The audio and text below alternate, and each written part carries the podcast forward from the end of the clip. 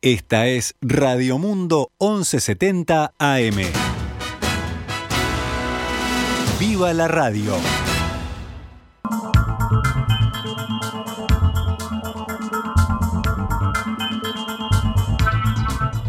Doce horas 13 minutos, damos comienzo a una nueva edición de Noticias al Mediodía en este miércoles 26 de enero del año 2022 cuando recibo a mi compañera Agustina Robeta. ¿Cómo estás, Agus? Muy buen mediodía, Gaby, para ti y para toda la audiencia. Comenzamos con la actualización de las noticias. La fiscal Silvia Lovesio está a la espera de una orden judicial para que habilite una prueba de ADN a dos hombres mayores de edad que se encuentran emplazados junto a un adolescente como presuntos autores de la violación en grupo a una mujer de 30 años el domingo pasado en un apartamento del barrio Cordón. Ayer, mediante una primera orden judicial, se tomó muestra de ADN al menor de edad que el lunes se había negado a realizarse el test voluntariamente. Los dos mayores también se negaron a ceder la muestra por iniciativa propia. Estas órdenes judiciales demoran más de 48 horas en ser emitidas, lo que excede el plazo máximo en que una persona puede estar detenida sin ser imputada. Por eso la fiscal liberó a los arrestados y los emplazó con restricción de acercamiento a la víctima y prohibición de salir del país. De todas maneras, Lovesio adelantó que ni bien tenga los resultados de los informes y las pruebas de ADN, estas personas serán citadas a declarar y se va a pedir la formalización. Hasta que no tengamos evidencia contundente para poder ir al juez de garantías a pedir que se formalice la investigación de la Fiscalía, nosotros tenemos que entender que él o los denunciados son inocentes en la medida que no se haya probado lo contrario en un juicio oral y público, dijo la fiscal.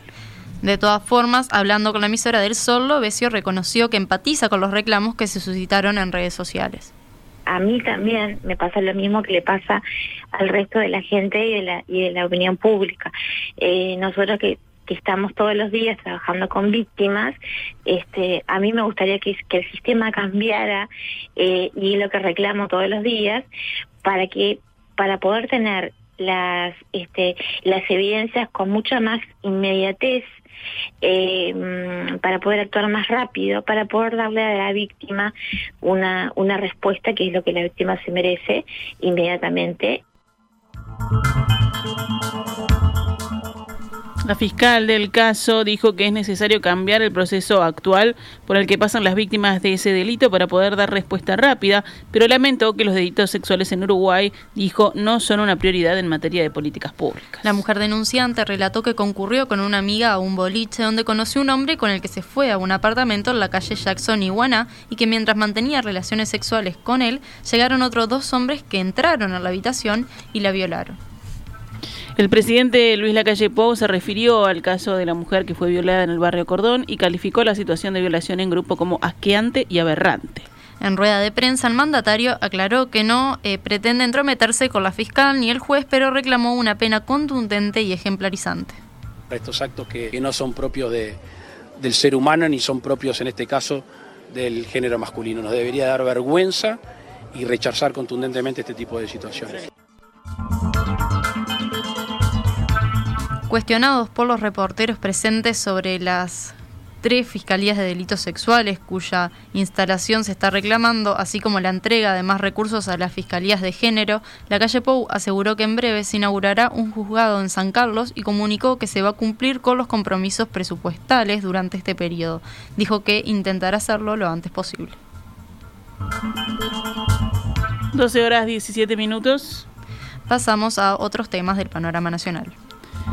La Administración Nacional de Educación Pública, la ANEP, presentará en febrero el cronograma de inicio de cursos con las perspectivas de que las clases en primaria y secundaria puedan comenzar el lunes 7 de marzo como se había anunciado. El presidente del Consejo Directivo Central de ANEP, Robert Silva, explicó al portal de presidencia que junto con el Ministerio de Salud Pública están analizando la situación epidemiológica para definir aspectos del año lectivo entrante comienza el 7 de marzo, estamos trabajando coordinadamente también, y es bueno decirlo, con los equipos técnicos del Ministerio de Salud Pública para establecer cómo van a ser las condiciones, porque ustedes saben que es nuestro tercer inicio de cursos en una situación de pandemia, que ojalá evolucione, el país ha tomado muy buenas decisiones, que han hecho la diferencia con respecto a otros países vecinos, y acá en la vuelta nomás. Vacunación, priorizada para docentes y funcionarios de la educación, temprana vacunación para menores de 18 años, estudiantes de educación media y ahora vacunación para los niños de la educación inicial y primaria, lo cual nos fortalece. Pero la realidad ha cambiado, el propio Ministerio ha establecido cuestiones vinculadas a los hisopados, a las cuarentenas, estamos en eso.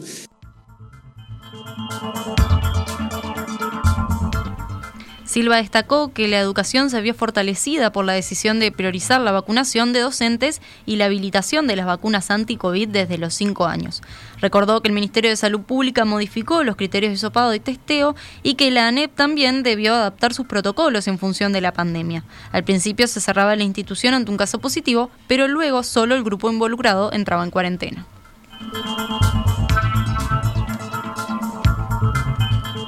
El presidente Luis Lacalle Pou se reunió anoche con intendentes blancos y referentes de cada sector del Partido Nacional en la residencia de Suárez y Reyes para preparar la campaña de defensa de la LUC en el referéndum del 27 de marzo. Fue una charla motivacional, según el país, en el que el mandatario les expresó a los invitados cómo cree que se debe defender la LUC y por qué es tan importante esta elección para el futuro del gobierno.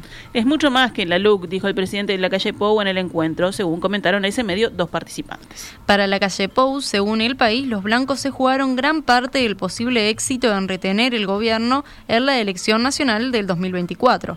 Más temprano, ayer martes, el presidente expresó en rueda de prensa que de acuerdo a su experiencia como político, cuanto más se salga a hacer campaña, mayor posibilidad de éxito se tendrá. Hoy se publica una nueva encuesta de intención de voto en el referéndum del 27 de marzo próximo. Según un relevamiento de la usina de Percepción Ciudadana, que publica la diaria, el 43% votaría el sí para derogar la ley de urgente consideración, el 38% se inclina por mantener la norma, o sea, el no, y el 3% votaría en blanco y anulado, y todavía hay un 15% que no tiene posición. La consulta fue realizada entre el 14 y el 20 de enero. 12 horas 20 minutos. Pasamos a noticias de la emergencia sanitaria. Ayer fallecieron 14 personas con coronavirus en Uruguay. Tenían entre 53 y 92 años de edad. Los pacientes con COVID-19 en CTI son 122, uno menos que el día anterior. La tasa de positividad bajó a 35,06%. El día previo fue de 43,23. Estos números eh, datan de que este martes fueron detectados 10.751 contagios nuevos en 30.662 análisis. Actualmente hay 76.027 personas cursando la enfermedad, es decir, casos activos, según el monitor oficial diario. El promedio de contagios en los últimos siete días subió ayer a 316,4 y el departamento que se mantiene al frente es Maldonado con 402,97 seguido por Rivera con 392 casos. Más de la mitad de la población ya se inoculó con la tercera dosis de la vacuna de Pfizer BioNTech contra COVID-19. El último dato oficial indica que el 50,17% de la población recibió la dosis de refuerzo.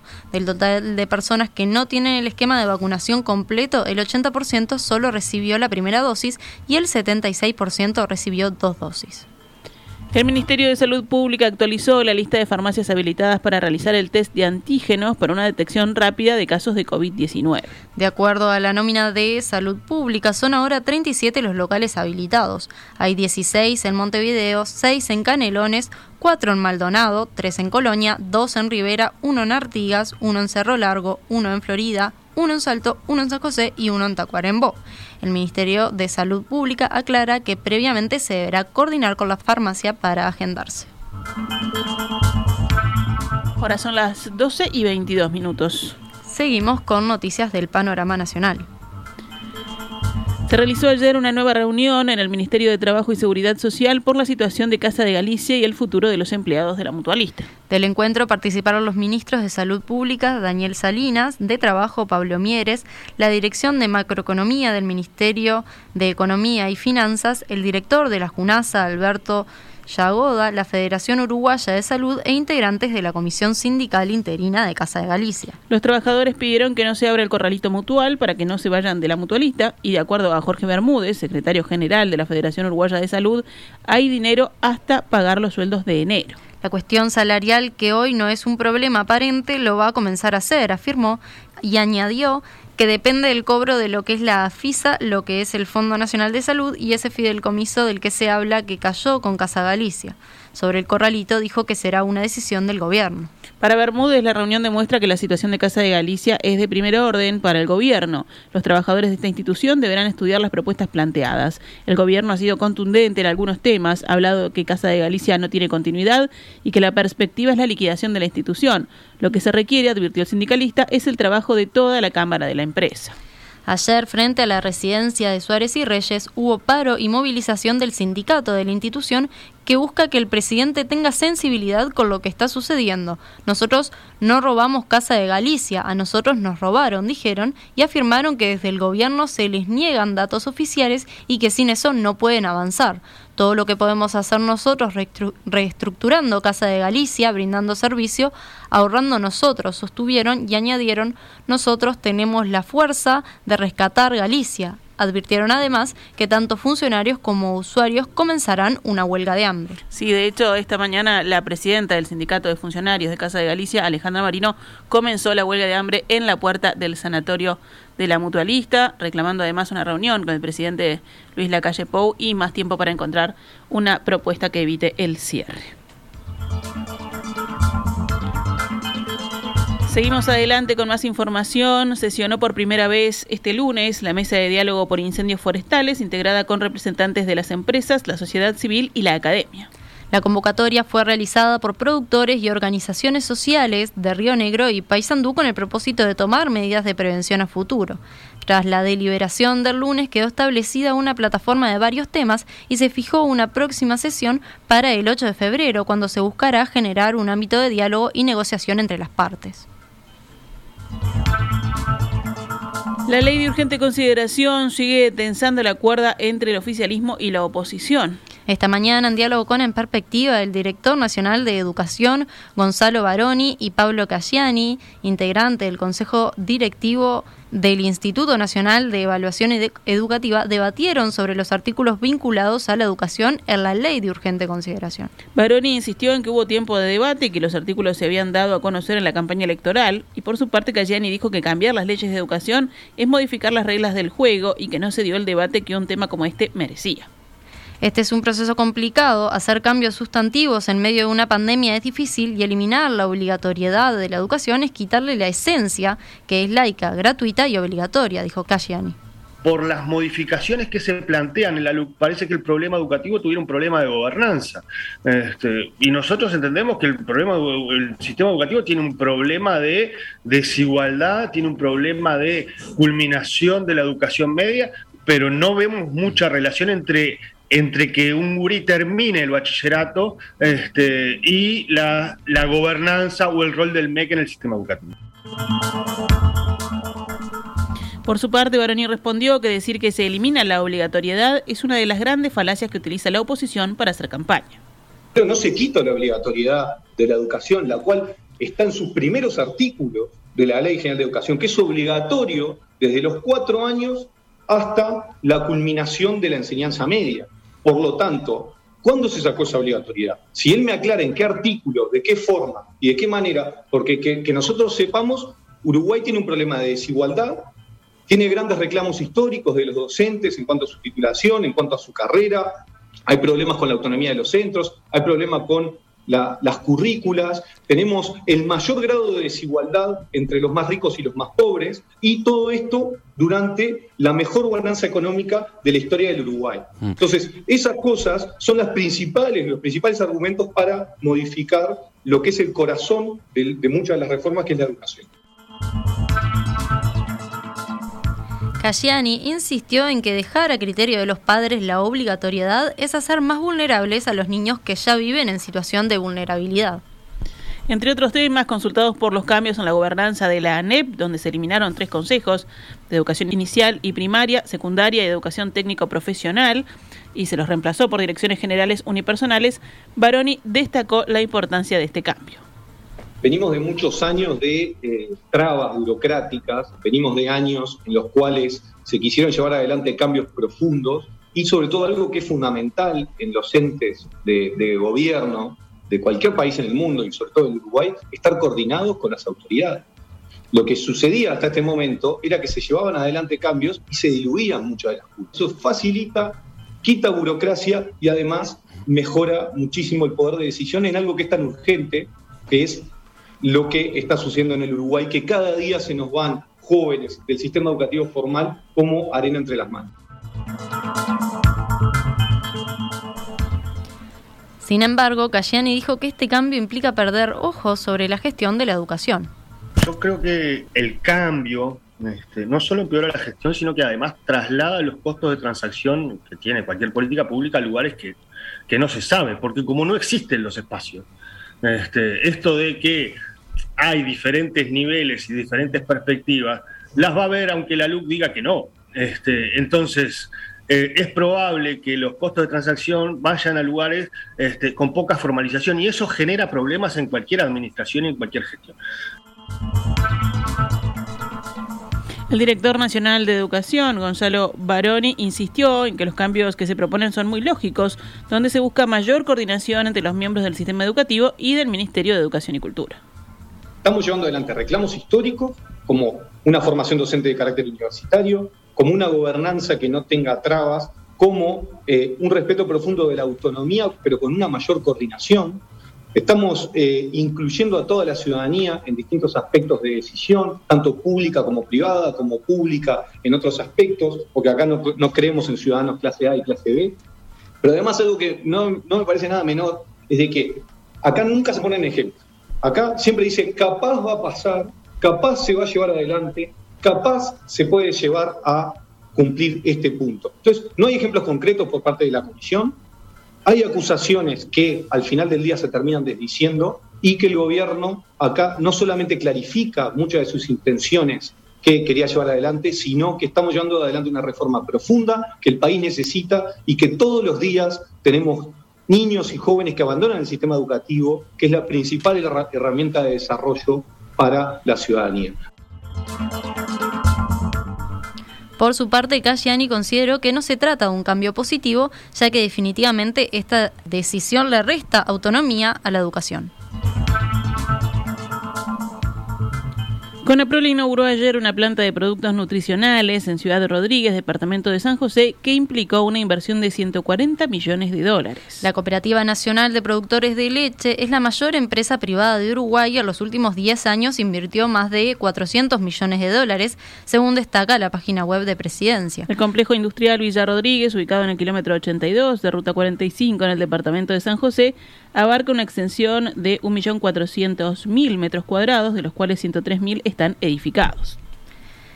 En la planta trabaja un equipo de 400 operarios y se elabora leche pasteurizada y ultra pasteurizada, quesos y productos nutricionales.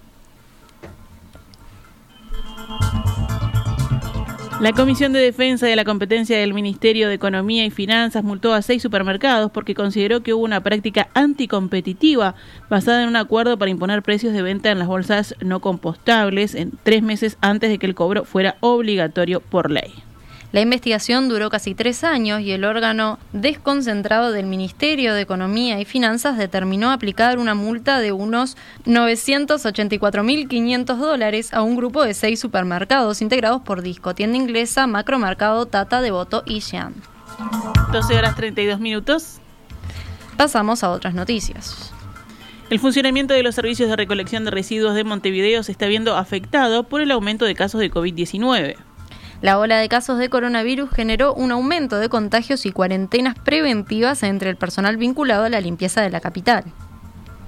Según lo indicado por la comuna capitalina, los servicios de recolección de residuos, limpieza urbana y limpieza de playas están afectados en su funcionamiento normal. Asimismo, señalaron que para minimizar el impacto de la situación se está ampliando la cobertura de bolsones para residuos reciclables para cualquier vivienda particular, edificio o cooperativas de vivienda. Los interesados pueden solicitar estos bolsones a través del número de WhatsApp 092 250 255. Por otra parte, para mejorar los tiempos de traslado de los camiones y fortalecer la recolección, la comuna colocó un punto de transferencia intermedio y se realizará un refuerzo en el servicio de limpieza en el entorno de los contenedores, limpieza de playas y vía pública con participantes del plan laboral ADC, ONGs y de otras dependencias de la comuna. El Ministerio de Salud Pública emitió un comunicado titulado Atención a la Aedes aegypti. La nota señala que las altas temperaturas que hubo en los últimos meses del 2021 y las abundantes precipitaciones que hay desde hace unos días desemboca inevitablemente en un incremento en el número de mosquitos. El Ministerio afirma que es muy importante evitar todo tipo de cúmulo de agua innecesario en casas, fondos, patios, azoteas y jardines. El Ministerio de Salud Pública señaló que no se debe dejar de considerar la posibilidad de enfermedades como dengue, zika, chikungunya que circulan en la región y que pueden llegar a Uruguay. Actualizamos a cuánto cotiza el dólar a esta hora en pizarra del Banco República, 43 pesos con 15 para la compra y 45 con 55 para la venta. Esta es Radio Mundo, 1170 AM. ¡Viva la radio!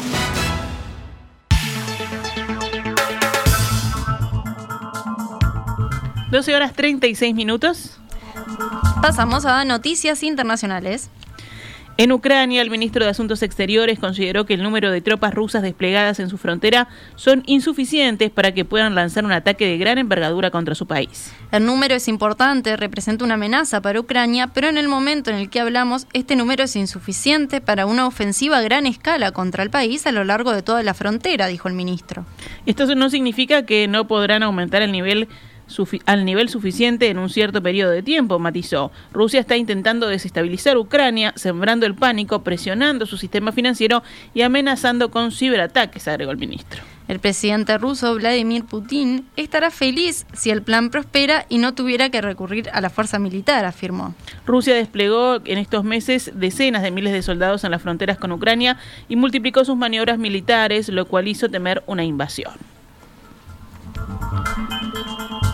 Y en Rusia, el Kremlin calificó de destructiva para las relaciones entre Rusia y Occidente la idea de imponer sanciones al presidente Vladimir Putin en caso de invasión de Ucrania.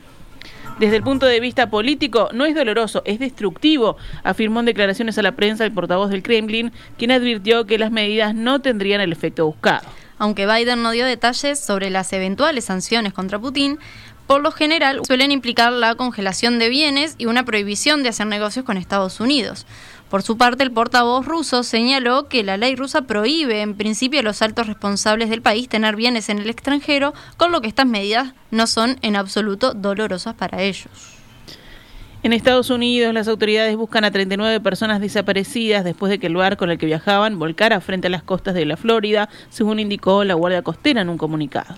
Según la Guardia, un hombre alertó a las autoridades tras rescatar a un náufrago que estaba aferrado a la embarcación volcada. Él mismo contó que había salido de las Bahamas con otras 39 personas y que un temporal había volcado su barco. Las autoridades sospechan que se trata de un caso de tráfico humano, ya que según el hombre rescatado, ninguna de las personas que iba a bordo llevaba chalecos salvavidas. En China calificaron de notables sus resultados económicos un día después de que el Fondo Monetario Internacional pidiera a Pekín que suavice sus medidas contra el COVID. La subdirectora del Fondo Monetario Internacional afirmó que China debería reajustar su estrategia de lucha contra el COVID-19. En China, en cuanto aparece un caso, las autoridades realizan test masivos y repetidos de la población, restringen los viajes e incluso imponen el confinamiento cuando el número de casos es demasiado elevado. Según la portavoz del Ministerio de Relaciones Exteriores chino, las medidas serán necesarias para proteger la salud de sus ciudadanos y el país ha logrado resultados notables que han ayudado a la recuperación. China siempre ha optado por un enfoque científico exhaustivo y sólido para la prevención y el control del virus, remarcó. El FMI rebajó ayer su previsión de crecimiento para China este año al 4,8%. Había previsto 5,6% en octubre y apuntó a que si el país asiático sigue extremando medidas, supondrá un riesgo para la recuperación mundial. 12 horas 40 minutos. Cerramos con deportes. El Ministerio del Interior dio detalles del operativo de seguridad con 750 policías para el clásico entre Nacional y Peñarol que se disputará hoy a las 19 horas en el campus de Maldonado. Participarán efectivos de la Guardia Republicana, Policía Caminera, Bomberos, Dirección Nacional de Educación Policial, Aviación de la Policía Nacional, Centro del Comando Unificado y de las Jefaturas de Policía de Canelones, Maldonado, La Valleja, Montevideo y Rocha. Hay patrullaje policial preventivo desde la noche de ayer por toda la ciudad en Maldonado y hoy la policía realizará controles de ruta en las vías de acceso al departamento. La hinchada de Nacional irá por la ruta interbalnearia, ruta 9 y ruta 39, mientras que los parciales carboneros lo harán por ruta 8 e interbalnearia. A partir de las 15.30 horas comienza a regir la zona de exclusión en torno al estadio delimitada por la calle 33 Sarandí, San José, Francisco Acuña de Figueroa, Suecia, Noruega, Suiza, Dinamarca, Martiniano Chiosi, Democracia 19 de abril. Las puertas del campus se abren a las 16 horas. La hinchada de Peñarol ocupará la tribuna oeste y la parcialidad tricolor la tribuna este y tribuna norte. La tribuna sur no estará habilitada. En el acceso al estadio habrá controles de alcoholemia y habrá también cámaras de reconocimiento facial. Bueno, y Peñarol y Nacional, como dijimos, se enfrentarán en el campus a las 19 horas. Estará en disputa la Copa Tricampeones del Mundo. Peñarol ajusta el equipo para el partido del próximo domingo 30 de enero ante Plaza también en el campus de Maldonado por la Supercopa Uruguaya. Y si hablamos de la selección, se realizó un test en realidad de COVID-19 a sus futbolistas hace dos días y ayer confirmó que dos de los exámenes dieron positivos. Estos son el del mediocampista Lucas Torreira y el del delantero Diego Rossi. Estos dos jugadores quedaron descartados para el próximo partido de mañana ante Paraguay en, en Asunción y para el martes próximo ante Venezuela en Montevideo. Tras la confirmación de COVID-19 para Torreira y Rossi, el entrenador Diego Alonso citó a tres que había incluido en la lista de 50 reservados.